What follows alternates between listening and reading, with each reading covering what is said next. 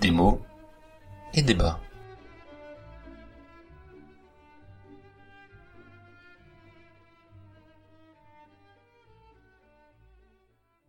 Bonjour et bienvenue à toutes et tous pour ce neuvième épisode de Démo et Débat, le podcast qui critique vos livres. Vous connaissez le concept si vous nous avez déjà écouté. Tous les mois, on tire au sort parmi les propositions que vous nous avez faites, trois livres, deux romans et une BD. Vous êtes de plus en plus nombreux à nous écouter et merci pour ce soutien.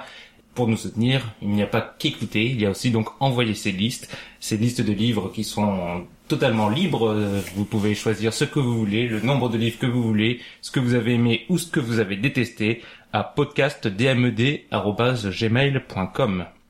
Au programme ce mois-ci, l'éducation européenne de Romain Gary, l'homme D de Luc Reinhardt et euh, ces jours qui disparaissent de Timothée Le Boucher.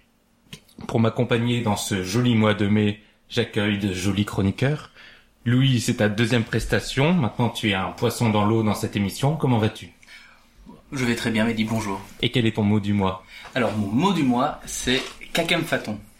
Mhm, Alors, Comment tu l'écris déjà? Alors, ça écrit K-A-K-E-M-P-H-A-T-O-N. Je crois que je le connais. Alors, mets de la musique de Motus après avoir dit ça.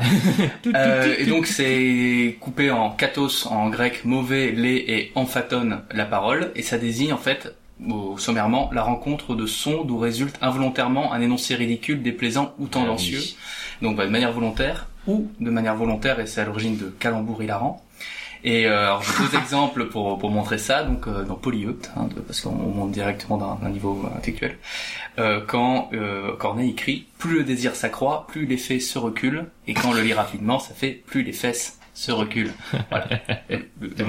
L'humour est là, l'humour est là. Martin n'a pas ri. Et, un- et une autre, hein, qui est encore plus drôle, deux jours de Corneille dans Horace. Je suis romaine, hélas, puisque mon nez poulet. Donc ça fait, Incroyable. ça fait le poulet, ça et fait voilà, poulet. voilà. C'est, c'est le- Donc redis le mot donc Kakem Faton pour une émission basée sur l'humour. Très bien, merci Louis. Martin, bienvenue, c'est ta première prestation. Merci. Quel est ton mot du mois? Euh, bah, tu me demandes pas si je vais bien, donc moi je vais bien, merci. Euh, et j'avais choisi un mot en pensant à toi, Mehdi, mais finalement je vais plutôt l'adresser à Louis. C'est mépris. Le mépris est une émotion intensément négative à l'égard d'un individu ou groupe d'individus perçu comme inférieur ou sans intérêt. C'est mon mot préféré. Merci Martin. Et mon mot du mois est aptonyme. C'est un mot créé par nos amis québécois qui désigne les patronymes qui ont un sens par rapport à la personne qui le porte. Ce sera plus clair avec des exemples. On peut penser par exemple à monsieur Jambon s'il est boucher, à Marco Velo qui est un cycliste italien professionnel, à Thierry Leluron l'humoriste, à mon préféré Michael Gelabal qui est joueur de basket, Jérémy Pied. Jérémy Pied au foot, exactement, ça marche. Et enfin, Pierre Plouf, qui est champion de ski nautique. ah ouais, bah alors là c'est plutôt euh, Anthony Miquel. Et donc, c'est c'est fini pour les, les mots du mois. Ça, c'était vraiment bien. Ouais, c'était bien. On peut y aller maintenant on, a- on peut s'arrêter là. Et on enchaîne avec les grosses têtes. Et on passe tout de suite aux critiques. 800 pages de trompe, C'est si bon. 15 chapitres pourris. C'est extra. C'est extra. C'est extra.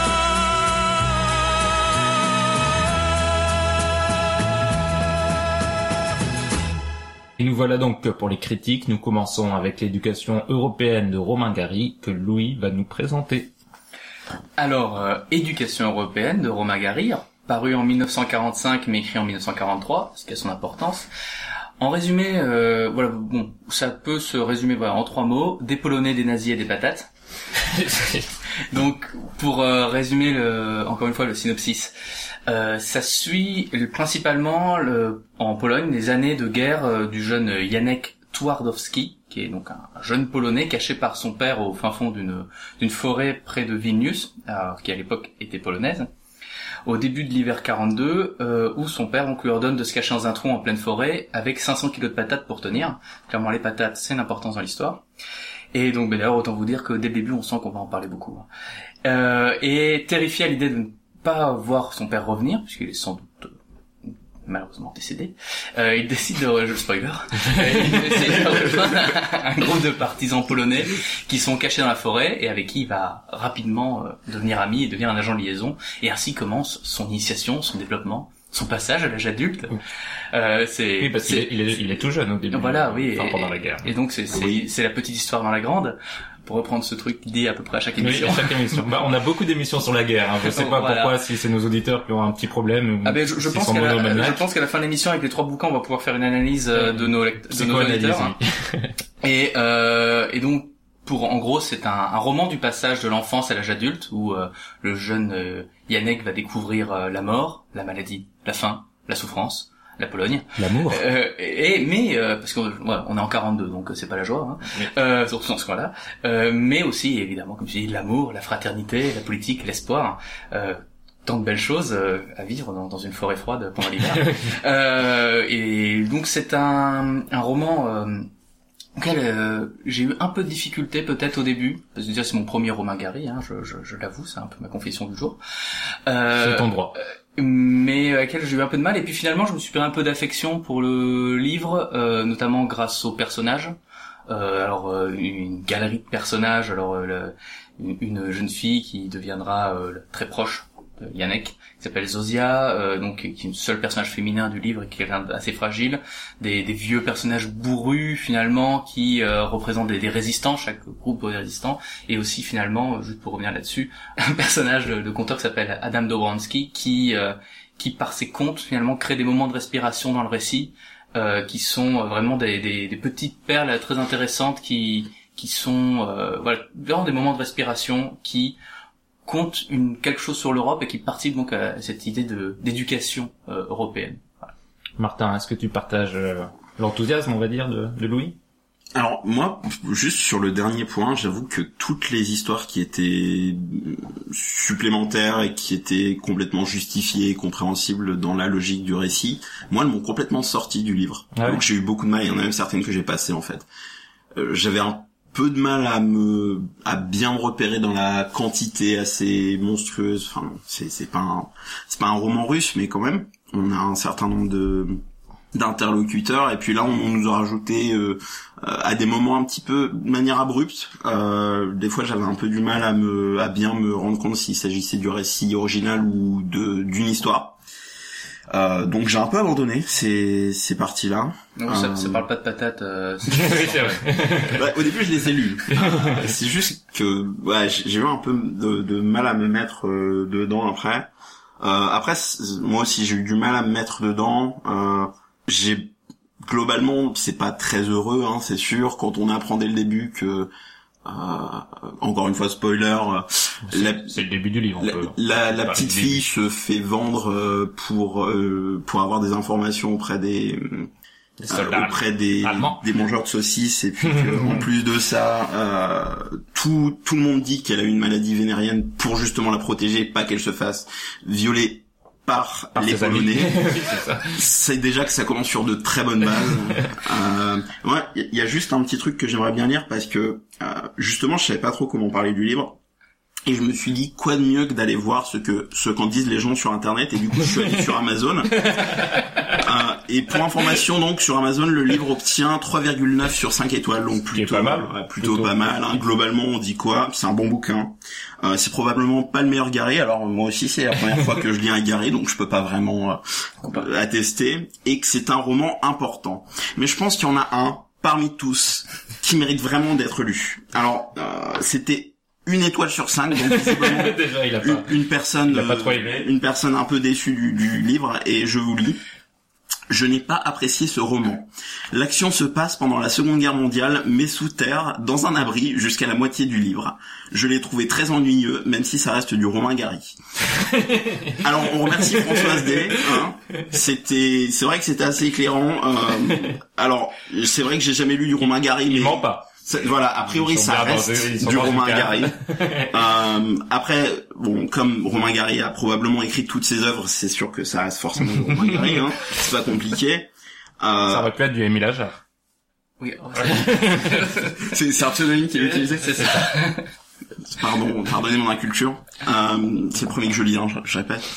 Euh, et ensuite, euh, l'action, elle se passe effectivement pendant la guerre mondiale, donc bravo encore, euh, belle description, et euh, dans un abri. Après, la moitié du livre, je crois que c'est un peu fort. Euh, au, au bout d'un moment, il sort quand même. Hein. de temps en temps. Euh, voilà. Pas de la forêt, hein, mais de la- Non, mais de l'abri quand même. Moi, j'étais en train de me dire s'il passait vraiment la moitié du bouquin dans un abri, j'aurais probablement arrêté.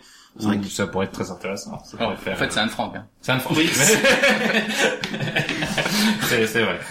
Euh, et finalement, ma question finale, c'est est-ce que euh, pour, pour avoir été traumatisé autant euh, par ce bouquin, Françoise D, est-ce que vous avez vous-même été séquestré par un Allemand euh, dans une cave euh, avec des patates Euh, On aimerait vraiment savoir. C'est pas Natacha Campouche, ça Voilà. Euh, On vient de dévier. Bah moi j'étais un peu plus enthousiaste que vous, je crois, euh, à la lecture du livre. Moi c'est l'inverse de Martin. J'ai vraiment apprécié les petites euh, bulles, les petites histoires comme ça. euh. Mais là où je suis d'accord avec toi, c'est que c'est vrai que la frontière est, je pense, volontairement floue parfois entre la- le récit originel, on va dire, et les, les récits dérivés. Il y a notamment un moment une description du froid où ils sont tous en train de mourir de froid et ils racontent une histoire où les gens meurent peu à peu sous la neige de manière très poétique, de manière très lyrique, mais ça raconte aussi ce qui se passe euh, justement dans la cave et j'ai trouvé ça assez fascinant. Après, ce qui est assez surprenant dans ce livre, c'est qu'au final, c'est moins un roman qu'une succession de petites nouvelles ou de petites histoires. Il n'y a pas vraiment de fil rouge de A à B. Il y a, il n'y a pas de combat euh, à proprement parler contre contre les nazis. Il n'y a pas une histoire où ces résistants euh, se mobiliseraient pour tout d'un coup renverser euh, un régime ou même prendre un camp. Mm. C'est vraiment juste le, le quotidien de ceux qui sont enfermés dans une forêt, dans une cave. Et ce quotidien se constitue de petites histoires plus ou moins poétiques, plus ou moins sombres, souvent très sombres. Et ça participe à ce que tu disais, Martin. Du coup, on voit passer beaucoup, beaucoup de personnages. Euh, des fois, le temps de deux pages, et tout d'un coup, ils disparaissent, ou ils meurent dans d'atroces souffrances, ou il y a un truc affreux qui qui leur euh, arrive. Et c'est vrai que ça- je trouve que c'est une des limites du livre, c'est que ça nous empêche de ressentir vraiment beaucoup d'émotions, ou de s'identifier à un personnage en particulier. Euh, des fois, on arrive à les mélanger. Il y en a un qui meurt, bon, on on n'est pas vraiment euh, marqué par les, les disparitions, mais on est plus marqué par les, les histoires et euh, ce qu'elles racontent. Mais j'ai- vraiment apprécié cette construction en, en petits moments de la guerre et euh, c'est assez surprenant, je trouve, pour un roman de de guerre de la Seconde Guerre mondiale. C'est pas ce à quoi on est habitué quand on quand on lit ce, ce genre d'œuvre. Parce que ce qui est intéressant finalement, c'est que euh, le roman est, est assez honnête avec la question de la résistance, dans le sens où bah, la résistance, c'était pas des moments héroïques, c'est souvent des Non. moments assez lâches, des moments d'ennui, des moments où on essaye de survivre, et finalement même les, les seuls moments héroïques euh, du livre sont moqués. Euh, alors, soit l'héroïsme à l'extérieur, c'est le partisan, euh, oui, je... le, le partisan, euh, Nadja, le, le polonais Ouais. euh, qui, qui est le partisan héroïque, donc il n'existe à l'extérieur, ou alors elle est à Stalingrad, euh, donc c'est c'est loin, mais par contre, euh, chez eux, le seul héroïsme qu'il y a, il est au début du livre, euh, il est moqué, il est ridiculisé, parce qu'en fait, ils se font tous tuer comme euh, comme des, des pigeons, euh, parce Oui. qu'ils décident de- d'agir d'un point de vue héroïque. Quoi. Oui. Alors que finalement, la, la seule manière de survivre dans la forêt, c'est euh, attendre, tenir le coup, et, euh, et parfois, quand on agit, c'est sale. C'est c'est affirmé Ouais, comme tel. donner une petite fille à, à deux camions d'Allemands. Oui. Voilà, c'est pas cool. Non, pas vraiment. Ça se fait pas.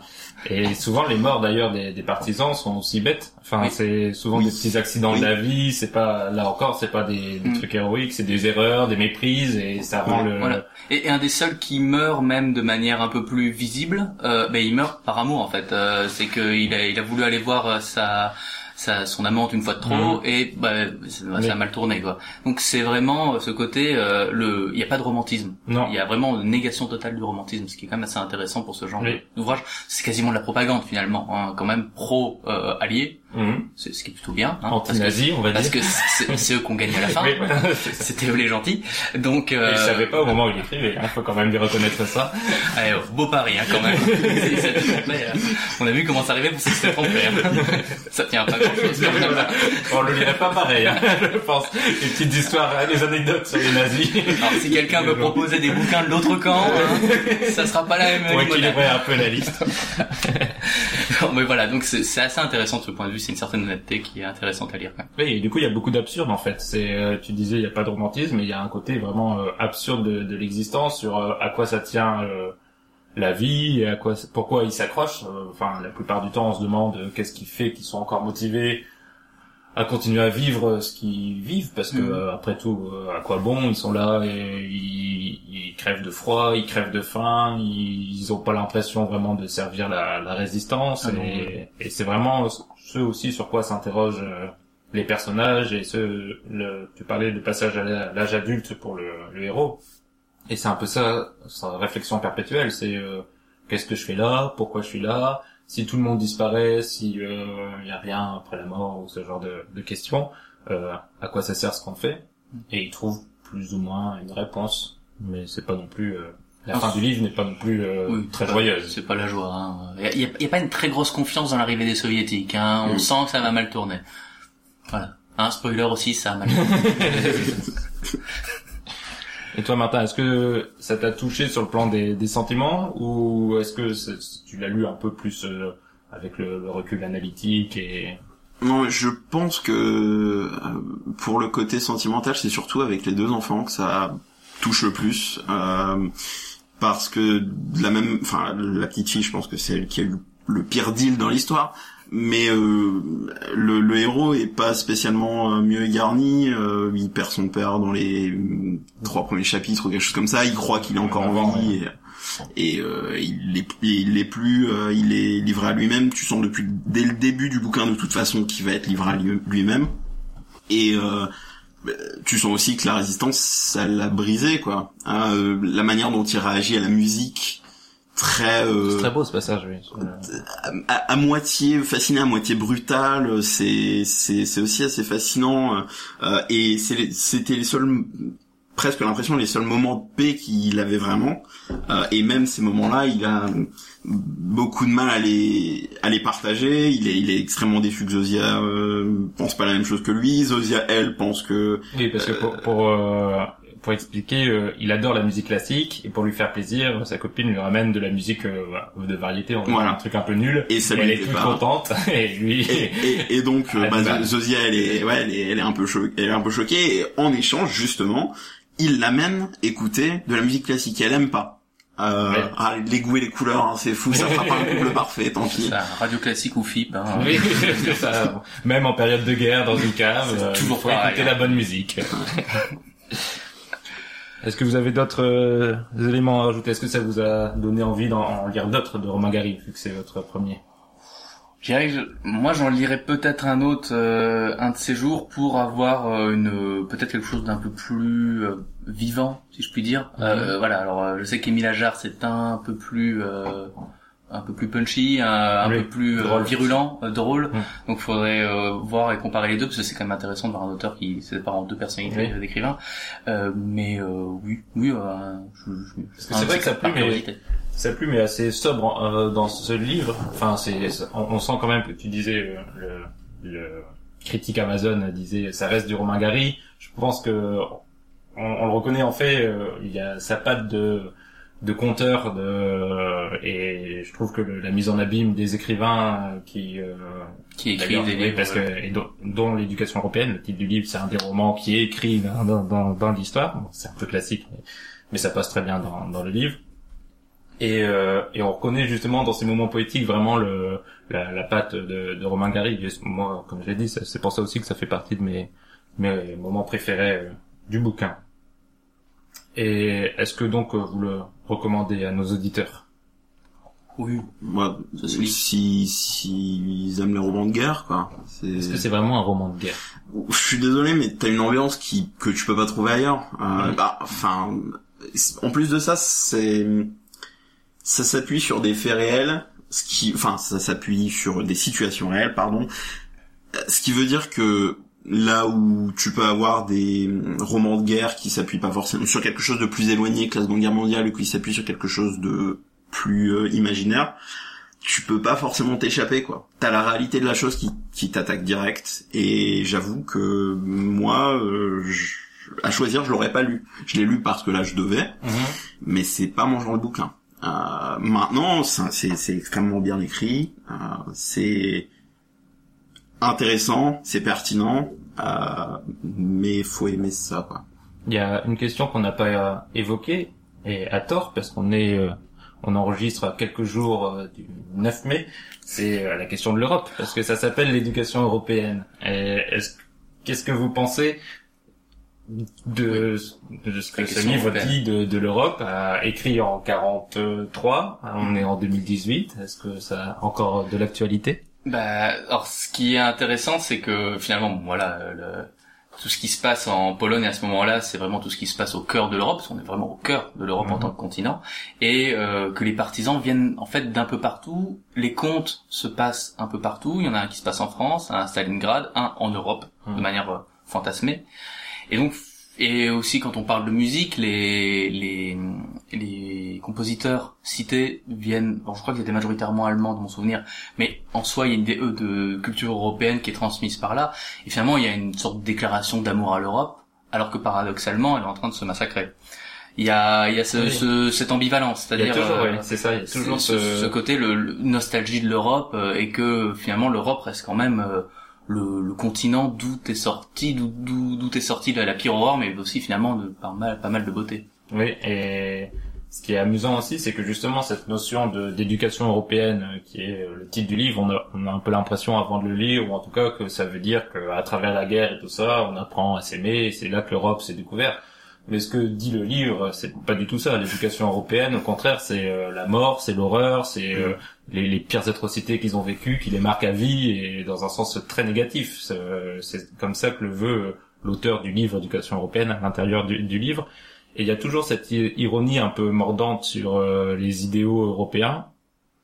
Et la fin du livre, en tout cas les, dernières pages, ne sont pas dans l'optimisme ni dans l'espoir sur ce que va être l'Europe.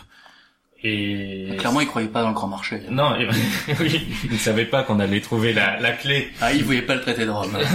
ils y croyaient pas du tout. Donc voilà, à lire maintenant pour tous les eurosceptiques euh, qui sachent le bien que, que fait l'Europe. Et, et moi je le recommande, oui, je le recommande parce que j'ai passé un très beau moment de lecture et euh, oui non c'est c'est quand même un, un très beau livre à la fois bien écrit et bon pas pas joyeux mais ça on s'en doute avant de, de commencer l'ouvrage. Ah, moi, je suis pas d'accord, je connaissais pas Romain Gary, j'ai lu Éducation européenne, je croyais que c'était quelque chose à propos de la création de l'Europe. Ah, bah, un très peu, déçu. hein. je me suis dit, ah ouais, cool, je connais un peu l'Europe. Ah, ça. Il est où Jean Monnet Pourquoi il vient pas J'ai- Je croyais voir Robert Schumann, bah, Je pense que t'es la seule personne qui se dit ah je vais lire un livre sur la création de l'Europe chouette Bah, tu sais, je veux lire un livre passionnant. sur, euh, bon, Si quelqu'un veut conseiller un livre d'histoire sur l'Europe, dans la les prochains ça va être très drôle.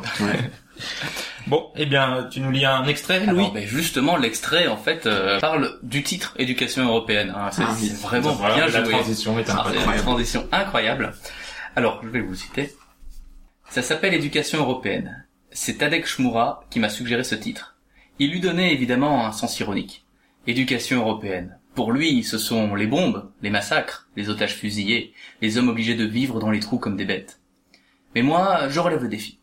On peut me dire tant qu'on voudra que la liberté, la dignité, l'honneur d'être un homme, tout ça, enfin, c'est seulement un conte de nourrice. Un conte de fées pour lequel on se fait tuer. La vérité, c'est qu'il y a des moments dans l'histoire, des moments comme celui que nous vivons, où tout ce qui empêche l'homme de désespérer, tout ce qui lui permet de croire et de continuer à vivre, a besoin d'une cachette, d'un refuge. Ce refuge, parfois c'est seulement une chanson, un poème, une musique, un livre. Je voudrais que mon livre soit un de ces refuges, qu'en l'ouvrant, après la guerre, quand tout sera fini, les hommes retrouvent leur bien intact, qu'ils sachent qu'on a pu nous forcer à vivre comme des bêtes, mais qu'on n'a pas pu nous forcer à désespérer. Il n'y a pas d'art désespéré. Le désespoir, c'est seulement un manque de talent. Bon, Voilà, c'est l'auteur qui cause, en fait. hein. C'est quand même magnifique merci Louis et nous pouvons donc passer au deuxième roman de l'épisode c'est L'homme D de Luc Reinhardt son pseudonyme et c'est Martin qui va le présenter Alors juste en préambule, euh, j'avais décidé de lancer un dé pour savoir si j'allais faire quelque chose de spécial. Euh, manque de peau, c'est tombé sur le 6 et le 6 c'était tu ne viens pas enregistré. et je me suis dit bon, euh, non. Donc euh, l'homme D de George Powers Cockcroft parce que euh, Luke Reinhardt, c'est son effectivement son pseudonyme. pseudonyme. Euh, Luke Reinhardt étant le protagoniste du livre, qui a lui-même écrit le livre dans le livre de George Powers Cockcroft. C'est compliqué. Donc Luke Reinhardt est un psychanalyste qui s'ennuie dans sa routine. Euh, pour changer ses habitudes, il fait ce que finalement chacun d'entre nous ferait. Il viole sa voisine suite à un lancer de dés. Et à mesure qu'il utilise les dés pour prendre des décisions, sa vie personnelle éclate et ses personnalités se multiplient. À partir de ce moment-là, donc du coup, euh, c'est plus Luke Reinhardt, psychanalyste, euh, c'est juste euh, bah, ce que le dé décide pour lui aujourd'hui, et ça peut être par exemple Jésus, un magnifique, euh, magnifique euh, chapitre sur Jésus. Où il est Jésus? Oui. Ce qui est Euh, pas facile. bon, c'était pas plus compliqué. Non, mais non. Euh, donc tout ce qu'il fait, ça affecte forcément les personnes qui sont autour de lui. Bon, pour information, il est père de deux enfants et il a une femme. Spoiler, ça va mal se passer. Euh, et au bout d'un moment, un culte du dé commence euh, à se créer. Et aussi la déthérapie, donc c'est ce qui découle un petit peu de euh, ce qu'il a décidé d'adopter. Euh, Luke Reinhardt est un psychanalyste, il décide que la totalité ou une très grande partie de ses actes seront décidés par des dés. Euh, à ce moment-là, il le fait également pour ses patients et puis ça commence à se pro- propager.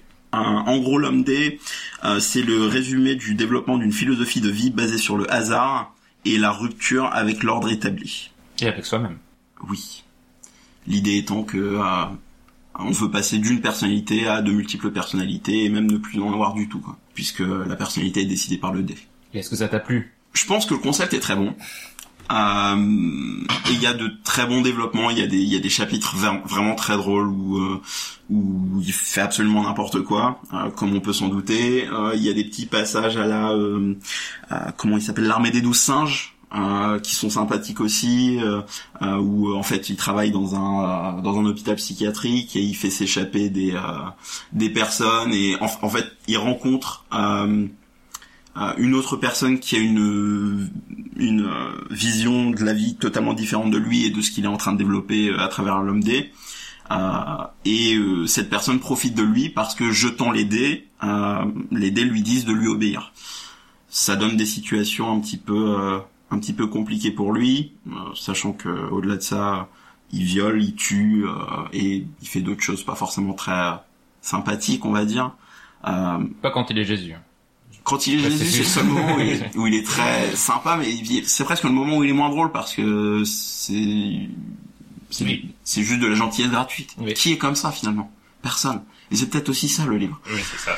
Donc, euh, oui, livre sympa, euh, probablement trop de sexe. Euh, Il y a des moments où ça tourne trop autour de euh, 50 nuances degrés, c'est un petit peu pénible.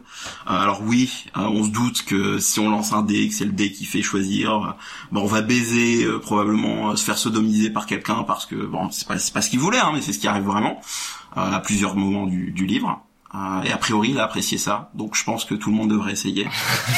C'est la morale, la morale du livre selon Martin. Je pense, je pense que euh, l'idée c'est aussi de, de s'ouvrir à des nouvelles expériences. Hein. oui, c'est ça le cœur. Ah, et la sodomie en fait partie, que tu veux ou non, mais arrête de juger. C'est un moment. Bon. Euh, ouais, donc comme vous le voyez, c'est c'est confus parce que le livre est confus en fait. Ça part vraiment dans tous les sens. L'idée du livre est que Luke Reinhardt, au bout d'un moment, aura lancé le dé qui lui a dit d'écrire le bouquin? Et le bouquin, ça raconte le développement de sa de sa nouvelle philosophie. Et des fois, c'est simplement euh, euh, la manière dont ça se déroule étape par étape. Et des fois, c'est simplement une lettre qu'il a reçue d'un patient ou euh, une histoire un petit peu annexe. Et c'est vrai que ça donne un peu de respiration au récit, mais euh, ça le découe complètement. On n'a pas affaire du tout à un bouquin classique, euh, on a quelque chose de, de, de- ouais, de très déconstruit euh, et euh, je pense que c'est c'est le thème principal du livre, c'est l'anarchie. Le bouquin est anarchique dans sa dans la manière dont il est construit et il a beau le essayer de le pas de le justifier mais de le solidifier avec de la beaucoup de psychanalyse parce que la personne qui l'écrit George Powers Cockcroft est psychanalyste dans la vraie vie était je sais pas s'il est mort et euh, dans le bouquin Luke Reinhardt, qui est son alter ego, euh, est aussi psychanalyste. Donc on a des couches euh, d'analyse sur les actes qui, qui arrivent, sur les, les patients qui réagissent, sur sa famille qui réagissent ou ne réagissent pas. C'est c'est le bordel, vraiment. Ce livre, c'est un, c'est un bordel Dans monstre tous les sens du terme. dans tous les sens du terme et Ouais.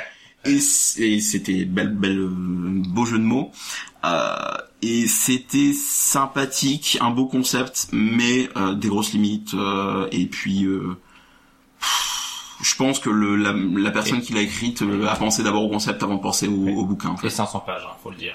Oui. 500 pages. Oui.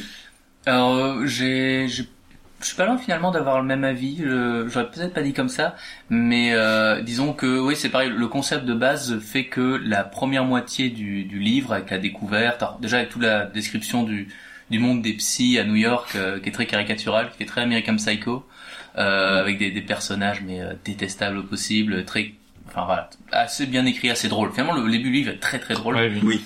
Et puis dans une deuxième moitié, euh, je dirais que c'est à partir du moment où il décide de tout quitter, hein, on va pas trop spoiler.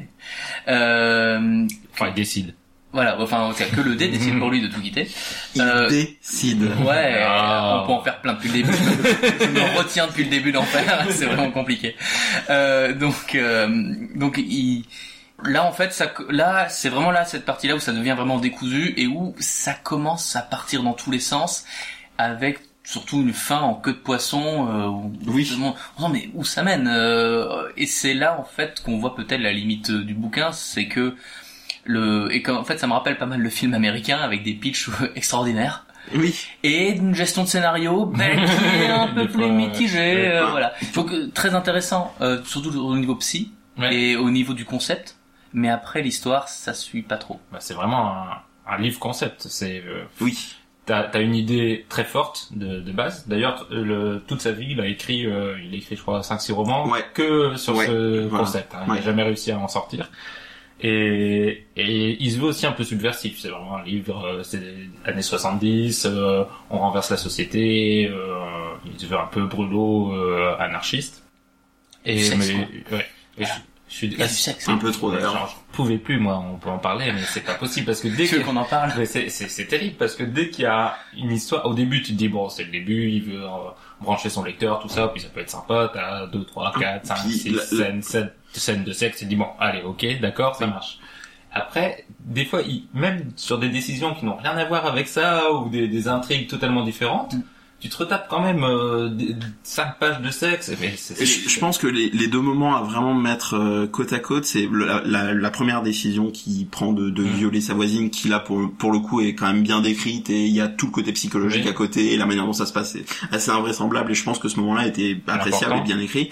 Et à côté, on a le moment où il est dans une chambre d'hôtel avec une prostituée et puis un autre mec Oui. et c'est Voilà. c'est il y a trop de détails pour rien enfin je veux dire il y a beaucoup de choses qui nous disent on a envie juste de passer à la suite Mais parce que 500 pages Ouais. ce livre. 500 Ouais. pages, je pense qu'en 200 pages, il Oui, tient son ça. histoire euh, de la même façon. C'est ça. Bah, bah, bah, justement, cette scène-là, c'est- qui est plutôt vers la fin. Mm. Euh, mais justement, après, là, quand, quand je, moi j'ai fini le chapitre, je me dis, mais, mais c'était quoi l'intérêt? Mais oui, mais aucun. C'était quoi l'intérêt à part donner une scène un peu dégueulasse, scato, enfin Ouais. de plein de délires comme ça euh, Oui, c'est C'est vraiment c'est un clin d'œil pervers permanent ce livre. Ouais, il est toujours là et regarde regarde ce qu'il fait et oh là là c'est c'est culotté, c'est sexy hein. Voilà, et ce qui est ce qui est dommage parce qu'en fait on perd la qualité de la première partie, Oui. euh, qui est voilà qui est vraiment drôle. Hein, ça, ça arrive rarement de se marrer devant un bouquin, surtout Mm. un bouquin qui parle de psychiatrie, hein, oui qui est un peu plus funky. Et au Euh, début tu dis ah ça va être voilà. une satire de la société, le ton est mordant, t'as plein de Oui, bons mots, de bonnes ça. formules vraiment à, à retenir vraiment Mhm. c'est et puis après on n'a plus vraiment, c'est que Ouais. des descriptions. C'est c'est- c'est pas ce qui s'est passé. On, on dirait que l'éditeur a pas lu lire la fin du bouquin. Oui, ils ont lu les dix premières, ils ont fait super, c'est vendu. Bravo Et- Luc. Et tant, tant qu'on est sur le, le domaine du sexe, il y a quand même un autre problème aussi, c'est que il est un peu nauséabond ce livre sur le, le, le rapport de l'homme avec les femmes, sur le, Oui. le consentement. Tu, tu dis tu dis viol, Martin, mais c'est elle est- elle est incroyable cette scène. Donc il veut violer sa voisine. Donc il la viole, mais comme elle adore ça, après ils couchent ensemble tout le temps. Et toutes les Oui. femmes de ce livre adorent coucher avec ce type. C'est vraiment, c'est fantastique, c'est incroyable. Il n'y a pas une seule qui refuse. Euh. Il y a, il y a, c'est toujours des, des viols dans lequel à la fin Il n'y a pas de traumatisme, il y a pas de, c'est jamais vu comme un truc négatif. C'est juste, euh, j'ai forcé le, le sexe, mais après tout, c'est bien le sexe. Enfin, en même temps, quand tu vois sa voisine qui, euh, enfin, la relation qu'elle a déjà avec son mari, tu te dis, euh, je suis d'accord pour la totalité du, du bouquin. Maintenant, cette personne-là en particulier, elle, a un véritable problème et est liée au, au monde de la psychiatrie de, toute façon, parce que quand tu vois son mari, euh, bon, c'est c'est des voilà. C'est le meilleur, je trouve que c'est le meilleur personnage du livre, son mari. Je trouve qu'il est Oui. incroyable. Il, il est incroyable, Il est sauf que drôle. à la fin, euh, il, spoiler encore une fois, Non, non, attention, euh, c'est un spoiler important ouais, enfin, oui, quand même relativement. Non, alors. Non? Non. Bah, sa décision de la fin, je la comprends pas, et je trouve ça trop facile. Voilà, Oui. pardon. Mais c'est super clair. Pour, pour les personnes qui savent, elles savent. Je trouve, je trouve que la résolution est trop facile, quoi. Hmm. Pourquoi ça se passe comme ça? Dire, Enfin, Bah, il y a pas de... il avait besoin d'une pyramide finale. Oui, mais il y a, ouais, mais il y a zéro justification. C'est trop, enfin, vraiment, Ouais. c'est, Mais c'est gâcher les, ces Il personnages. faut quand même le dire aux, aux auditeurs, là on parle de trigger warning maintenant, ou de pour euh, les, les sujets sensibles type le viol, etc. Ce livre... C'est comme ça qu'on dit maintenant? Oui, t'es- tu es trop vieux, Louis. Trigger. Je savais pas non plus. Trigger warning. À mon avis, si Mehdi le dit, ça doit être faux. Ce sera mon mot du mois de, du, du prochain podcast. C'est deux mots, par contre. Bon, en tout cas, si vous avez une sensibilité particulière au consentement et à la relation homme-femme, etc., ce livre, c'est une catastrophe. Enfin, Oui. faut le dire clairement. C'est un mal vieilli. Les années 70 Oui. sont très mal Ah vieillis. ouais, c'est très très mal. D'ailleurs, j'étais en train de me dire, c'est le viol le thème commun des livres ou parce que là, ça fait le deuxième quand même. hein? Non, il y en a le troisième, non. Ah d'accord. sans vouloir bien. avancer sur le podcast, mais, mais non. Et, et donc, oui, euh, faites attention si vous lisez, soyez euh, avertis sur ça. C'est un gros macho qui, qui l'écrit. Il y, a- il y a ça, mais enfin. Et, et raciste, hein, on, on Oui, l'a oui, pardon, voilà, il y a Parce pas- qu'il cumule, il cumule. Ah alors, c'est- après ça c'est c'est assez drôle en- entre guillemets parce que là, là, là, là, le côté borderline euh, quand même s'affirme. Incroyable. C'est que le, le personnage, il est, il a un côté méprisable, mais en même temps, il a été construit un peu de cette manière, même physiquement. En fait, il est physiquement très rapidement décrit. C'est Superman. Mhm. En gros, il fait 1m93, je crois, 110 kilos. Mhm. Euh, il est beau gosse. Euh, donc c'est Superman, ce qui fait que la, cette construction presque d'un stéréotype d'homme à l'américaine euh, est finalement un- semble assez critique euh, et ne- n'honore pas le personnage. C'est du genre, vous posez pas de questions sur son physique, ce type représente le mal alpha Oui. euh, absolu. Donc, avec tout ce qu'il y a derrière et tout ce qu'il y a dans les années euh, 70 et encore aujourd'hui euh, chez les blancs aux États-Unis, donc Ça pas beaucoup raciste, changé, euh, voilà, raciste, rapport aux femmes euh, très dominateur, etc. Et c'est assez intéressant quand même parce que c'est assez rare qu'on nous qu'on ait dans ce type d'ouvrage des personnages principaux qui soient à ce point parfaits, notamment sur les questions physiques. Oui. On est plutôt sur des anti-héros, on c'est pas Oui. anti-héros, mais des anti-héros un peu euh, un peu dégueux. euh, c'est aussi oui, voilà. parce que comme c'est un livre sur la déconstruction, il a besoin de partir d'une figure parfaitement construite. C'est vraiment l'homme parfait qui choisit choisit pas lui-même de se déconstruire peu à peu. Mais quand je parlais de racisme, c'était aussi quand même très premier degré, c'est-à-dire que les noirs dans le livre sont tous appelés nigros. Enfin, c'est tout de suite Bah, après, ça c'est quand même un reliquat de la, de la société à l'époque aussi. Hein, Bah, à ce point de, d'à chaque fois, chaque personnage noir n'est que ça. Enfin, Non, mais c'est juste je, le te- je dis pas que je, que je suis spécialement euh, d'accord. tu Oui, vois. non, je te, non, dis juste que c'est pas non plus étonnant pour un bouquin Moi, de ça quand date-là. Bah, je sais pas. Moi, je vais être honnête, ça m'a mis dans l'ambiance en fait du truc. Je me suis dit d'accord, ok. C'est les années 60. Voilà, clairement, je me suis dit ok, super, d'accord, c'est compris. Ça, ça, il y avait- ouais, ça- ça- ah, ça y est, je suis chez Mad Men. c'est bon, on est entre mecs, euh, c'est bonne ambiance, hein, ça va. C'est c'est vrai. Par contre, je suis d'accord avec toi sur les, les thématiques que le livre aborde, ce qui est encore une fois dommage tellement c'est dilué dans des, des trucs inutiles. Mais euh, la, la question, il y a, il y a une page où il défend son, son projet que j'ai trouvé très très intéressante, même si c'est du blabla psychanalytique. C'est très euh, le, livre oscille quand même beaucoup entre euh, pages de sexe et pages euh, pseudo philosophie métaphysique. Mais il y a quand même une réflexion assez intéressante sur l'identité et ce que le, message porté par l'auteur et par le, personnage, c'est que en fait, euh, avoir une identité, c'est un symptôme problématique de notre société. C'est qu'on se force à être quelqu'un, on se force à être déterminé à se mettre dans des cases ou à jouer un rôle précis pour avoir une continuité euh, entre les jours, entre les mois et les semaines pour se construire soi-même. Et c'est de là que résulte notre malheur, notre mal-être, notre mal de vivre, parce qu'on se conforme à ce qu'on n'est pas. Est-ce que nous sommes vraiment cette personne? Et euh, il faut absolument déconstruire tout ce qu'on est jusqu'au bout pour pouvoir euh, être heureux en vivant toutes les expériences possibles, en étant toutes les personnalités possibles. Après, il y a plusieurs choses vis-à-vis de ça parce que tu, le, le personnage principal euh, développe sa philosophie, ce qui veut dire qu'elle est adoptée par beaucoup de monde, et lui, il a l'air de beaucoup l'apprécier au bout d'un moment et penser que c'est la seule possibilité. Maintenant, euh, enfin, j'ai de gros doutes là-dessus. Je veux dire, c'est c'est ce qui est vendu dans le bouquin, euh, sauf que que ce soit pas viable, c'est une chose, c'est évidemment pas viable, mais que ça lui procure un quelconque bonheur, même ça, j'ai des doutes, quoi. Ben, Ça, ça, ça- est-ce que tu dois pas, est-ce que le, le personnage doit pas être déjà dans un état d'esprit particulier pour prendre du plaisir à ça, quoi? Mais déjà, il est un peu biaisé par, euh, je trouve, le, le jeu du dé, parce qu'on l'a peut-être pas expliqué clairement, mais en gros, donc, chaque fois qu'il a une décision à prendre, il écrit six options, il jette son dé, enfin 6 ou 12 s'il jette deux dés. ou, ou 7, et il peut donner des franges Voilà, c'est ça, et oui, il y, a- il y a plein de subtilités après sur son propre jeu. Mais du coup, il y a quand même tout un biais de, c'est toujours lui qui choisit les options. Et il découle jamais de ça, c'est-à-dire qu'il y a quand même plein de moments où euh, on sent que l'auteur s'arrange parce que ça l'arrange de choisir l'option 3, et donc euh, le dé tombe sur 3, et donc on a un livre où il se passe des choses. Et c'est un biais euh, inhérent, à- c'est que c'est un livre sur le hasard, où euh, tout est hasard, etc où le, même l'auteur essaye de justifier son livre en disant c'est confus parce que c'est le hasard, euh, mais en vérité on a un livre linéaire, euh, ça part d'un temps T à un temps euh, un peu plus loin et on suit son histoire, c'est absolument pas déconstruit, c'est euh, très facile à lire, à suivre, il n'y a pas de, de folie, il n'y a pas de même dans les, les, les actes du personnage, ça va jusqu'à un certain point, mais après il se rétablit, il crée son truc, il fait son, son machin, il est pas totalement perdu. Et donc on a un, un livre qui se veut subversif, qui se veut on casse tous les codes, on casse tous les tous les, les règles, etc. Mais au final, il suit quand même beaucoup de choses du, du de, la- de, de la façon de raconter une histoire, et même son personnage a un parcours finalement euh, assez classique. On est loin de euh, de l'anarchie à laquelle il tente viser, et ça ça limite vraiment la portée, et ça fait du livre parfois un livre qui se veut plus malin qu'il ne l'est vraiment. Mais je me pose vraiment la question de de la dose à laquelle euh, le personnage ressemble à, à l'écrivain, quoi. Ouais, ouais c'est intéressant ça. ouais.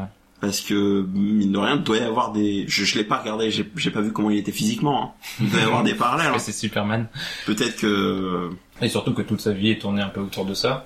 Et après, son prochain livre, c'est sur son l'enfant de Reinhardt qui essaye de le rechercher, un truc comme ça. Ah, d'accord. Ah oui, c'est vraiment. euh, Il a vraiment créé un univers, en fait. Euh, Ah, mais parce que ça donne peut-être un peu plus de cohérence au livre seul euh, dans dans une saga, parce que comme on voit à la fin comment ça bah, se Je termine. crois pas que c'est prévu au Ouais, moment où il moi non écrit D'accord. Je crois qu'il a ça, juste... C'est conçu euh, comme un livre en soi. Ok. C'est juste qu'après, il s'est dit, euh, oh bah je sais rien faire d'autre, alors je ouais, vais en faire un. C'est soit ça, soit euh, j'ai vu l'effet que ça faisait et j'ai envie d'en faire plus. Ouais. Je me demande quel, comment il a été reçu ce livre à l'époque. Bon, je pense mal. Bah, il a été euh, censuré dans plein de pays. Oui, j'avais Ah vu oui. ça, oui, qu'au gros, ouais, c'est écrit à l'arrière de, sur la quatrième couverture euh, française, je crois, euh, que le, oui, le livre a été censuré, euh, que c'est, il est considéré comme un des livres les plus subversifs de l'époque, euh, Ouais. voilà. Bon, en tout cas, peut-être que la personne qui me l'a proposé a des gros problèmes. Ça. On est- pense, on pense à toi. Il est temps de nous en parler, hein. Donc, euh, Mais c'est vrai que s'il sortait maintenant ce livre, il y aurait beaucoup de scandales aussi, mais je pense pas pour les mêmes raisons. Mais ce dont on parlait, euh, beaucoup de scandales, ou au contraire, il passerait peut-être assez Un peu inaperçu, inaperçu, parce oui. que le côté scandaleux, euh, même là aujourd'hui, on l'a expliqué. Euh, le bon, le côté euh, du sexe, c'est les années 70, grosse libération, ça parle de LSD euh, régulièrement dans le bouquin, ce qu'on ferait plus aujourd'hui. Est-ce qu'aujourd'hui sont passés pas désuets, pas qu'on ait du LSD à tous les coins de rue, enfin, que je suis pas au courant. Euh, mais euh, c'est juste qu'on est habitué à ça finalement. Euh, Oui. les, les côtés assez subversifs ce serait plutôt du dans la sexualité de la femme en fait, oui, oui, c'est ça. voilà, alors que là, on a la sexualité de l'homme, donc euh, c'est pas, y a pas grand chose de subversif. Bah, les trucs subversifs, c'est oh là là, il essaie de l'homosexualité dans le livre. Donc c'est Oui, vrai que euh, c'est subversif pour l'époque. Pour l'époque, ouais. Maintenant, ça paraît vraiment euh, Hmm. beaucoup de, de pages pour pas grand chose au final. C'est ça. Et puis en plus, là, on, là, on revient sur le côté assez euh, dérangeant. Alors plus de la psychanalytique euh, qui est encore un peu en place aujourd'hui, c'est que l'homosexualité est considérée comme une névrose. Oui. Et ce qui est Oui, un peu abordé, abordé dans le bouquin, c'est les années 70, c'est encore un peu le cas aujourd'hui, euh, sur le point de vue de la psy. De la psy. Euh, et là, on, là, on voit à quel point il y a un décalage énorme par rapport à aujourd'hui. Ce de- c'est a oublié, intéressant. on a dit voilà. sexiste, raciste, on avait oublié de parler de l'homosexualité. Oui, c'est vrai que c'est impressionnant aussi ça, les, les pages où il explique euh, comment on, on pourrait guérir ou pourquoi il est. C'est vraiment, il, il fait la liste de ses patients. Elle est schizophrène, lui il a ça, lui il est homosexuel. oui, c'est exactement ça. D'accord, très Oh bien. le pauvre. Dur. Donc oui, un livre euh, particulier. Moi vraiment, enfin j'ai j'ai souffert à le finir. Euh, passer euh, les 200 pages, j'en pouvais plus quoi. À chaque fois je, je le rouvrais, je me disais j'ai pas envie, j'ai pas envie de savoir ce qui va se passer, ça ne m'intéresse plus. Enfin j'ai j'ai j'ai lâché. Est-ce que vous le recommandez quand même? Pour, pour les 250 premières pages peut-être. Non, parce que voilà, le, le début, clairement, j'avais envie de que pas mal de gens le lisent que- parce que je pense que ça plairait. Mais euh, après, pour l'histoire en tant que telle, euh, c'est compliqué, quoi. Martin Ouais, moi j'ai, je pense qu'il détruit trop ses personnages pour que ça devienne une lecture intéressante. S'il était resté 100% théorique, pourquoi pas. Euh, s'il avait gardé des personnages cohérents ou en tout cas s'il avait pris soin de les, de développer tous leurs arcs correctement, pourquoi pas. Mais là, je Le- pense le qu'il- mélange des deux, Ouais, ça- je pense qu'il détruit trop son propre travail. Oui, je suis d'accord, c'est trop dilué pour que ça marche. L'effet subversif aurait marché sur euh, une nouvelle ou un petit roman de 200 Oui. pages. Mais là, il installe trop de choses inutiles pour pas grand chose et euh, moi je le conseille pas parce que c'est trop, c'est trop pénible. Par contre, c'est c'est vraiment dommage, je trouve. Il y a un vrai gâchis parce que encore une fois, on, on l'a déjà dit, mais il y a, il y a un style. Je trouve il y a un vrai style littéraire euh, dès le début du livre. Euh, J'ai été conquis par les premiers chapitres. Je me suis vraiment dit ah ça, ça va être une super lecture. Je suis curieux de voir ce que donnerait le livre sans toutes les scènes de sexe. Inutile, Bah, j'entends. bah, déjà, il ferait Hmm. 300 pages. Mais peut- peut-être que ça en deviendrait vraiment un bon bouquin Ouais. avec une mauvaise fin, quoi. Mais c'est possible. Est-ce que vous allez lire la suite? Non. C'est, c'est pas prévu, hein. Ah oui, non, non. Non, non. Bon, un extrait, Martin? Je restais comme ça une minute entière à sentir monter en moi une rage incompréhensible. Un peu comme ce que devait éprouver Osterflod, comme ce qui, comme ce que Lille avait dû éprouver cet après-midi, mais une rage muette ne visant rien ni personne. Je me rappelle vaguement le bruit d'une pendule électrique sur la cheminée. Puis, venant de l'East River, une sirène de brune beugla sa plainte dans la pièce, et la terreur m'arracha les artères du cœur et les noix dans mon ventre. Si ce des marques las, pensais-je, je descends violer Arline. Si c'est las, je vais violer Arline. Cela continuait à clignoter, à s'allumer, s'éteindre et se rallumer dans mon esprit comme une énorme enseigne au néon, et ma terreur grandit. Mais en pensant, s'il ne marque pas las, je vais me coucher, la terreur fondit, remplacée par une agréable excitation, et ma bouche s'enfla d'un rectus gigantesque. Las, c'est le viol, les autres, numéro, le lit. Le dé est jeté. Qui suis-je pour mettre le dé en doute? Je retirai la reine de pique et vis un œil cyclopéen me fixer. Las. Et nous passons donc à la BD que je vais vous présenter. Il s'agit de Ces jours qui disparaissent de Timothée Le Boucher. Une BD récente, je n'ai pas noté la date, vous savez, mais je crois que c'était l'année fin dernière. 2017, Fin début 2017, 2018. c'est ça. Et dans ces jours qui disparaissent, Lubin, jeune acrobate qui rêve de la vie d'artiste reconnu, mène une vie simple et heureuse avec ses amis et sa copine. Un jour, après s'être fait mal à la tête, il réalise qu'il saute une journée sur deux. Il s'endort le samedi et se réveille le lundi, par exemple. Il va vite comprendre qu'une autre personnalité prend sa place un jour sur deux. Il va devoir essayer de cohabiter avec cette personnalité qui semble à l'opposé de la sienne. Au niveau du dessin, le trait peut surprendre. Euh, C'est marrant parce que le mois dernier, on parlait d'Enigma, le, comics, où euh, je disais que le trait était très confus. C'était euh, des, couleurs sombres, un trait très brouillon, très approximatif, volontairement parfois illisible. Là, c'est exactement l'inverse. C'est vraiment l'opposé total. C'est-à-dire, on est vraiment dans la ligne claire, mais bien claire, avec des aplats de couleurs. C'est euh, une BD bien, bien chez nous, comme on dit. Et, et au début, ça m'a assez surpris. Ça donne une tonalité très cartoon, assez simple finalement dans, dans le trait, dans le graphisme. Et j'ai eu beaucoup du mal à, à rentrer dedans. Euh, en plus, je trouvais l'histoire un peu niaise. Je me suis dit, oh là là, le truc de j'ai j'ai deux personnalités dans ma tête, euh, on va essayer de parler, de s'entendre, ça va être une catastrophe. Euh, J'avais l'impression d'avoir un scénario de, de- des, des téléfilms, vous savez, M6, où Ouais, ouais. ils se cognent la tête et Ouais, hop, on devient enfant ou un truc comme ça. Et en plus, je trouvais les, les dialogues très poussifs et je me suis dit, oh là là, on commence très très mal. Et puis la BD m'accueillit totalement par surprise en changeant de ton et de dimension de manière assez forte et pour prendre un chemin que j'attendais absolument pas. Et c'est une œuvre qui m'a touché comme peu d'œuvres avant. Euh, ça fait en tout cas depuis le début du podcast, euh, j'ai jamais lu quelque chose qui m'a immédiatement autant ému. Je l'ai, je l'ai lu d'une traite, donc ça a peut-être joué, mais ça m'a vraiment mis un, un coup au moral et, au cœur assez fort. Donc c'est une BD assez triste, on peut le dire, et, et qui pose beaucoup de, de, de questions justes et intéressantes, mais ça, ça on va en parler. Mais est-ce que vous aussi, vous avez été, euh, est-ce que c'est un ressenti personnel, ou est-ce que vous aussi, vous avez été touché par cette euh, BD Non, je, enfin tout ce que t'as dit, c'est exactement la même chose. Je l'ai lu d'une traite. Le début était poussif. Ça faisait effectivement cartoon, simpliste, euh, pas très intéressant. Et euh, le, le, le choix qui est fait, euh, enfin la- la- finalement l'histoire qui que l'auteur décide de développer est, incroyable. C'est euh, puis c'est au-delà de ça, c'est tout ce qui est annexe. Les thèmes qui sont abordés à côté sont sont très intéressants. On a euh, euh, donc l'évolution du, personnage en lui-même, on a aussi l'évolution de la société autour de lui et des technologies. Et c'est vrai que c'est au cœur euh, du, livre.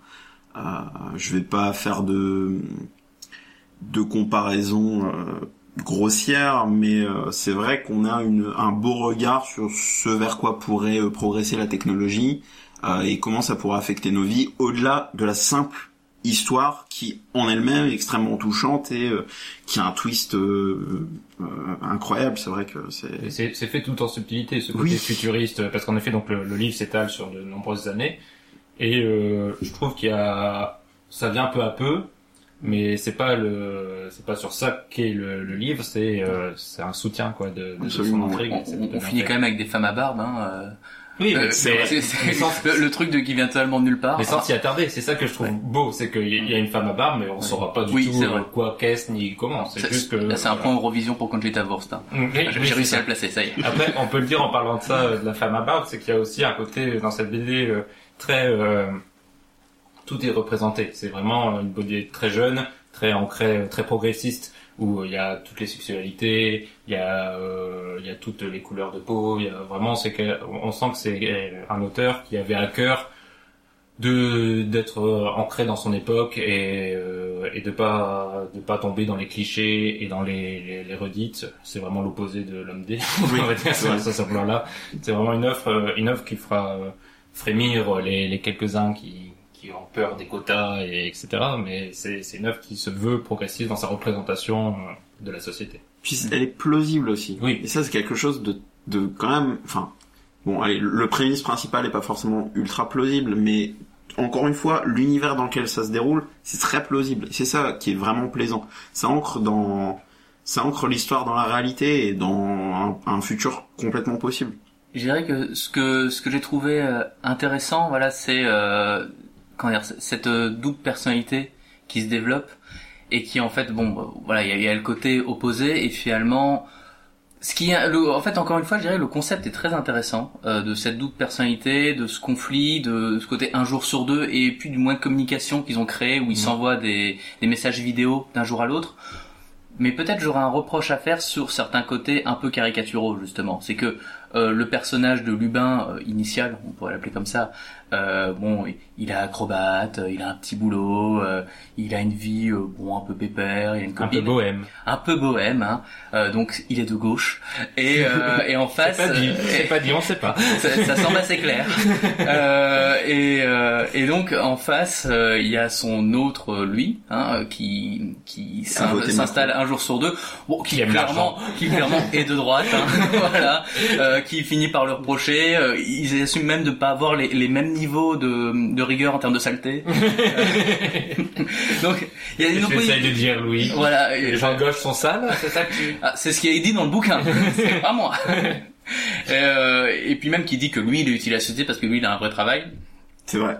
C'est dit clairement comme Ah, ça. Et justement, c'est le côté dit clairement comme ça Qui rend, ça me gêne pas, mais c'est un peu caricatural.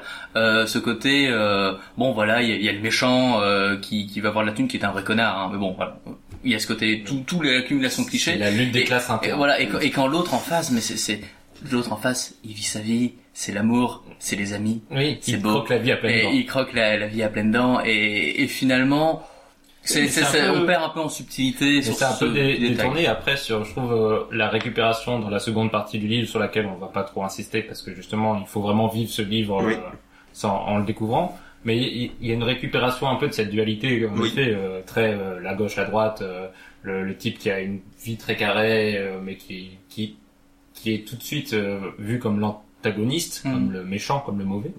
Pas seulement parce qu'il est de droite, hein, je rassure mes, mes auditeurs, mais Mais en partie quand en même. partie quand même. Ouais. Et, et le, le héros principal qui est gentil de gauche et qui voit pas euh, arriver, euh, enfin, il comprend pas ce qui lui arrive et euh, il voit ça comme une invasion de, de sa personnalité. Et je trouve que c'est bien détourné dans, dans la seconde partie, de manière plus subtile d'ailleurs. Ouais. Et euh, Ah. c'est un propos assez intelligent. C'est vrai que cette récupération, on peut pas en parler, mais ça reste le, le, le- la chose la plus remarquable de la BD. Moi, je, je m'y attendais pas. Qui reste ambigu en plus. Euh, C'est Le, la vrai BD reste très ambigu tout, tout au long. On, on explique assez peu ce qui se passe. oui, hein. le, coup de la douleur à la tête, euh, comme tu disais Oui. au début, Martin. Bon, finalement, c'est On même dit. même pas si c'est ça. oui, finalement, on dit non, c'est sûrement pas ça. Bon, d'accord. ok, on part là-dessus. Oui, non, c'est pas un livre qui se veut euh, explicatif. Non. Mais euh, parfois un peu caricatural au, au début, c'est c'est possible. Et alors vous, le dessin, qu'est-ce que vous en avez pensé? Alors, moi, j'ai, alors pareil, j'ai été un peu gêné au début, peut-être, et finalement parce que j'avais l'impression de voir du Bastien Vives en moins bien. Oui, il y a un trait, ouais, il y a Euh, trait de, alors, euh, bon, de notre époque, on va. Voilà, si si si des gens ne, ne connaissent pas Bastien Vives, faut aller voir, c'est accessible sur internet, c'est gratuit. Et le mettre dans notre liste. Mais je crois qu'il y est déjà. Il y est déjà. Mais... Et mais donc c'est un trait, euh, c'est un trait finalement assez euh, assez clair. C'est vraiment, c'est un peu ligne claire. Il y a assez peu de traits, assez peu de détails, mais on, on Très- représente des choses Très minimaliste. très minimalistes. Et donc là on s'y retrouve un peu, et puis ça évolue plus ou moins. Le dessin évolue, j'ai l'impression entre le début et la fin de la BD d'ailleurs. Euh, mais euh, mais après ça- on, on s'y fait, on s'y fait assez Et rapidement. il y a quelques passages où il essaye de, d'au-delà de raconter son histoire, de, de, de faire un peu de, enfin, pas de l'art, mais de, d'écrire des, des, il y a certaines pages qui sont purement du dessin sans aucun dialogue et qui se veulent un peu, euh, pas m'as-tu vu, mais où je montre Mhm. de quoi je suis capable. Je pense au tout début, là, avec les, les Oui, scènes danse. de, de danse Ouais. en tant qu'acrobate qui sont assez, assez belles finalement. Mais je trouve qu'il manque un petit truc pour vraiment Bah, c'est c'est ça en plus qui qui te met pas forcément dans le bouquin dès le début. Euh, les, les scènes où de, de danse sont on, on comprend bien pourquoi elles sont là, mais bon ça arrive dès le début, ça refroidit un peu, c'est vrai. Et aussi d'ailleurs les c'est c'est pas des danseurs, hein, c'est des sorciers, Oui, puisqu'ils font dans certaines font- scènes. c'est. C'est on, on ne C'est fait que c'est pas une, ça troupe, dans la c'est une vraie vie. troupe amateur et ils font des trucs exceptionnels devant 20 000 personnes et t'es là, oh, d'accord. Ça quand même plu, Louis, parce que tu l'as Ah pas, dit, oui, tu l'as pas dit clairement. Oui, oui, je l'ai pas dit clairement. Euh, oui, oui, ce- ça m'a plu. Mais, mais j'ai eu exactement le même ressenti que toi. C'est-à-dire, euh, déjà, quand je l'avais vu dans les librairies, je, Hum, je sais pas, ça, ça me Tu tente l'as pas. mal reniflé. Ouais, j'ai- non, non, pas toi. Pas toi. Euh, j'ai dit, qu'est-ce qu'il fout dans la flotte, sur la couverture euh, Donc voilà.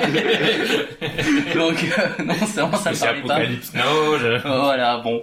Mais euh, mais puis une bonne bonne découverte, bonne surprise Euh, et aussi le côté mouvement quoi. À la fin, euh, à la fin, on est un peu pris au trip Ah ouais. par la fin. Voilà. Pas que moi, alors. Ça, Voilà. Ça, ça a aussi, euh, À- à la- touché le petit ventre. C'est ça. À la fin, j'ai refermé, j'ai commencé mon bouquin sur euh, la résistance en Pologne. et tu t'es dit, merci Mehdi, quelle bah, bonne idée de podcast. mais maintenant, je suis sous Xanax. Hein, voilà. Donc, vous recommandez? Oui, Oui, tout à fait. Non, absolument, oui, c'est, c'est vraiment un livre fantastique, je trouve. Il faut vraiment le, dans les deux sens du terme, il faut vraiment le, le conseiller, c'est pas c'est pas fantastique, c'est de la science-fiction. Ah, Il y a du fantastique aussi. Ouah, vite fait. Ça dépend, c'est Je pense que c'est jou- je pense que c'est faisable. En plus, c'est ambigu, donc c'est la définition même du fantastique. si, d'accord. Point mépris. Donc je vais vous lire un extrait. Alors c'est le premier message vidéo qu'envoie l'autre, celui qui a pris sa place euh, la veille. Et donc là le héros euh, lit le message que lui a envoyé euh, son parasite. C'est un peu étrange comme exercice. Je ne sais pas tellement par où commencer à vrai dire. Peut-être qu'il serait plus pertinent de... Voilà, il y a quelque temps, je me suis réveillé un matin, je ne reconnaissais rien. Ni cet appartement, ni même mon propre visage. On pourrait appeler ça une amnésie, je pense. Pourtant, j'ai en mémoire plein de choses sur le monde, mais rien sur mon propre passé. Je suis capable de citer des capitales de pays sans jamais sa- sans savoir si j'y ai déjà mis les pieds. Bref, en fouillant un peu, j'ai compris que je m'appelais Lubin Maréchal, et j'ai réussi à capter des bribes de mon passé à travers les objets qui m'entouraient. Mais je me suis rendu compte d'autre chose. C'est un peu confus, mais j'y ai beaucoup réfléchi. Je crois que je partage le même corps que toi. Je ne suis présent qu'un jour sur deux, et ce corps vit pendant que je dors. Il y a une chose que j'aimerais que tu confirmes. Dans les textos que tu as écrits, tu sembles te souvenir de ton passé. Dans ces conditions, j'ai peur d'être une sorte de parasite et de te voler ce corps. J'ai lu plein d'articles sur les troubles de personnalité multiples, même des trucs un peu mystiques, mais ça me laisse encore plus dans le vague. Je ne sais même pas comment me considérer. Est-ce que je peux m'appeler aussi Lubin? Comment définir notre ensemble? Nous distinguer? J'ai plein de questions un peu bêtes comme celle-là. Ah oui, à mon deuxième réveil, euh, il y avait cette fille, c'est ta petite amie. Je regarde vos SMS pour le comprendre. Tu dois m'en excuser. Sur le coup, j'ai mal réagi, euh, j'ai été assez froid avec elle, et je crois qu'il faudrait discuter. Tu pourrais me confirmer ta présence, me raconter un peu ce qui passe de ton côté, et en me laissant un message vidéo, toi aussi. Bon voilà, j'ai recommencé au moins six fois cette vidéo, voilà la version la plus compréhensible. Je bute toujours sur le revoir, donc je vais faire sobre. Prends soin de nous. Et juste une petite réaction à, à toutes les personnes qui s'appellent Lubin. Désolé pour vous. Clairement, surtout Lubin Maréchal. Oui. oui, ça, C'est- ça, c'est c'est le côté la double personnalité. voilà, déjà dans son nom, on savait qu'il y avait les, il y avait les deux. Ah, ce serait intéressant de savoir s'il a fait exprès. Possible. Eh bien, nous en avons fini pour les critiques. Nous allons passer à l'avant-dernière partie de ce podcast, les recommandations. Mais moi, je ne suis pas ainsi que certains de tes prêtres du amis. Tu peux avoir confiance en moi. Aie confiance, crois en moi,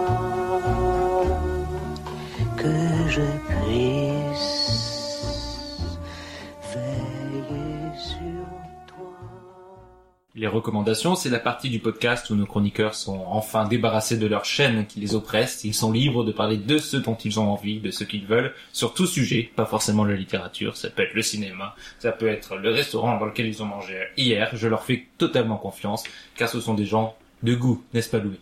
Oui. Moi, ma, ma recommandation, c'est une chaîne YouTube que j'ai découverte très récemment, euh, qui parle en fait de science-fiction et de philosophie et qui mêle en fait dans des vidéos essais euh, les deux. Ça s'appelle Novacorp.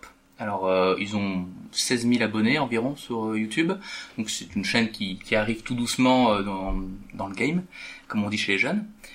Et, euh, et en fait, voilà, ça, ça a pour vocation de mêler euh, tous les concepts de science-fiction qui sont pas forcément bien connus et bien développés. Par exemple, la question du cyberpunk, un peu un mot utilisé et galvaudé qu'on entend partout, Blade Runner, c'est cyberpunk ou pas, euh, et qui en fait explique et développe la philosophie qui est autour. Donc ça permet vraiment de donner un côté sérieux à un- une frange de la, de la culture désormais, hein, pas seulement littérature de science-fiction, mais la culture de science-fiction, qui est souvent moquée, en tout cas considérée comme étant euh, pas sérieuse. De moins en moins quand même.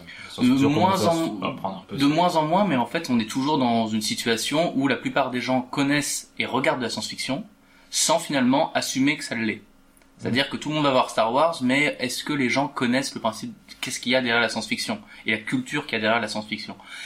Et l'avantage de cette chaîne, voilà, c'est qu'ils vulgarisent le propos et en même temps ils le rendent très très intéressant. Star Wars, c'est pas de la science-fiction. Voilà, mais Parce ce que conflit, est, passé. à- ce conflit est, à- est, à- est justement abordé Ah, euh, dans, la dans vidéo. Incroyable. Et est-ce que tu as un exemple euh, J'ai un exemple d'une vidéo euh, qui parlait, par exemple, de la philosophie à travers Ghost in the Shell. Alors, hmm, qui est une vidéo qui pourrait durer à peu près 3 ou 4 heures. le film ou l'œuvre? Alors, Enfin, le l'ensemble, film, le film de Scarlett Johansson. l'en- l'ensemble de l'œuvre, euh, donc les mangas, les suites, les- le film animé euh, et les, les OAV qui sont sortis autour, et la série aussi aussi. dans quel ordre le lire? Parce que c'est j'ai jamais réussi à comprendre ce qu'il faut. Alors c'est plus ou moins expliqué, oui, Ah, oui, bon, non bah, mais voilà. Bon, bah, je toutes les bonnes questions sont posées. Euh, et mais bon voilà, c'est une œuvre très compliquée euh, qui peut être abordée d'un point de vue très approfondi. Ils assument eux-mêmes ne pas l'expliquer totalement, mais ils offrent une porte d'entrée vraiment très intéressante, euh, tout en soulignant les côtés parfois très compliqués de l'œuvre. Donc voilà, c'est juste un exemple et c'était très intéressant et j'ai beaucoup aimé cette chaîne. Donc je la recommande beaucoup. Novacorp. Redis, oui, Novacorp et je mettrai le, le lien sur le site euh, démo et débat.online que je vous recommande. Et je crois qu'ils ont à peine plus d'abonnés sur Twitter que Démo et Débat. Donc euh, clairement, euh, il y a un truc à tenter, c'est la solidarité des petits. un là. parrainage. Alors, moi, je ne je vais pas vous recommander Avengers Infinity War parce que c'est un film extraordinaire, mais que vous n'avez pas besoin de moi pour le connaître. Par contre, vous avez peut-être besoin de moi pour connaître Senses, qui est euh, un film de Ryusuke Hamaguchi, euh, cinéaste japonais qui est très méconnu en France parce que ses films ne sont pas sortis en France. Donc c'est le premier film de Hamaguchi distribué dans notre pays. Et ça tombe bien puisqu'il est sélectionné à Cannes pour son dernier film, donc on va commencer à entendre parler de lui. Senses est un film de 5h17, mais le distributeur a eu l'idée euh, malheureuse à mon sens de le découper en trois parties qui sortent à une semaine d'intervalle. Donc euh, sont déjà sorties la première partie et la deuxième. Senses 1 et 2, c'est la première partie. Senses 3 et 4, c'est la deuxième partie. Et ce mercredi sort Senses 5 qui est la dernière partie. C'est une erreur dramatique à mon sens parce que en plus c'est présenté et affiché comme un film série alors que ce n'est pas du tout un film série, c'est juste euh, leur façon de distribuer, c'est un film un bloc, c'est un film de 5h17 à voir en un bloc et c'est somptueux, c'est magnifique, c'est l'histoire de quatre femmes japonaises qui se rendent compte qu'elles n'ont peut-être pas fait les meilleurs choix dans leur vie, qu'elles- qui réfléchissent à ce qu'elles veulent être, à, comment euh, sortir du carcan euh, souvent euh, marital ou en tout cas de ce que la société leur impose. Et c'est très subtil, c'est très beau. Il y a quelques audaces de cinéma, on va dire, avec notamment un- une lecture d'un- d'une nouvelle par une écrivaine qui dure au moins 30 bonnes minutes de manière totalement monocorde. Et c'est exceptionnel. Donc c'est vraiment un film que je vous recommande de tout cœur. Donc euh, essayez si possible de les voir le- de manière le plus proche possible en enchaînant les trois séances. Je sais pas si c'est possible. Il faut payer trois fois? Ben je crois, ouais. Ah, je crois vraiment que c'est une idée euh, nulle de, du distributeur. Je me demande Pas comment ils vont. Je, je me demande comment ils vont faire niveau. euh, J'aimerais bien voir les chiffres, mais bon. Donc euh, voilà, Senses de euh, Ryosuke Hamaguchi. Et c'est quand s'écrit Senses? C'est l'essence en anglais, Senses. Ah, Senses, ok. Senses. Yeah, Senses. Senses. oh yeah. Senses. Ce mépris. Et alors, petite histoire, ça s'appelle Senses parce que c'est découpé en cinq chapitres, comme je vous l'ai dit. Et donc, c'est le- la vue, le toucher, l'odorat. Sauf que ça n'a aucun rapport avec le film, donc je sais pas d'où sort ce découpage. Il n'y a aucun lien entre le nom des parties et ce qui se voit. Donc, euh, enfin, débarrassez-vous de ça et allez juste voir un film de en bloc. Ou allez voir Avengers. Aussi très bien, Avengers, qui n'est pas un film en bloc par contre, qui est plus 20 un- blocs. qui est plus un film série, lui, par- pour le coup. Ah, petit paradoxe. Martin, à toi. Euh, moi, je vais pas recommander quelque chose, mais quelqu'un. Merci, Euh, Martin. de rien. C'est pas toi, mais je suis ému. c'est Donald Glover. Euh, bon, euh, on en parle beaucoup euh, ces derniers jours et cette dernière semaine pour le clip de euh, This Is America euh, de son euh, alter ego euh, musical qui est euh, Childish Gambino, euh, qui est incroyable et qu'il faut absolument que vous regardiez. Mais à l'heure actuelle, il est également à l'affiche dans sa propre série Atlanta, la deuxième saison. Euh, et c'est aussi euh, la seule bonne raison avec Chewbacca d'aller voir le film sur Han Solo. Donc, bah, euh, pour ceux qui le connaissent pas, ce qui me semble être de plus en plus compliqué, euh, je vous recommande chaudement euh, tout ce qu'il fait, euh, parce qu'il fait beaucoup de choses très bien. Et donc, si on veut voir Atlanta, euh, Martin, on le regarde où? Bonne question. Vous, je sais pas. Moi, je sais. C'est ma question préférée. À chaque fois, je la pose. Très bien, Martin. Moi, je l'ai beaucoup aimé dans L'Arme Fatale. Nous pouvons conclure ces recommandations de, de fort bonne qualité maintenant et passer à la dernière partie du podcast, le tirage au sort. Mais évidemment, pour le tirage au sort, j'accueillerai les chroniqueurs du mois prochain. C'est donc l'heure, tristement, de dire au revoir à Lou et Martin. Au revoir et merci. De rien. Au revoir, Mehdi.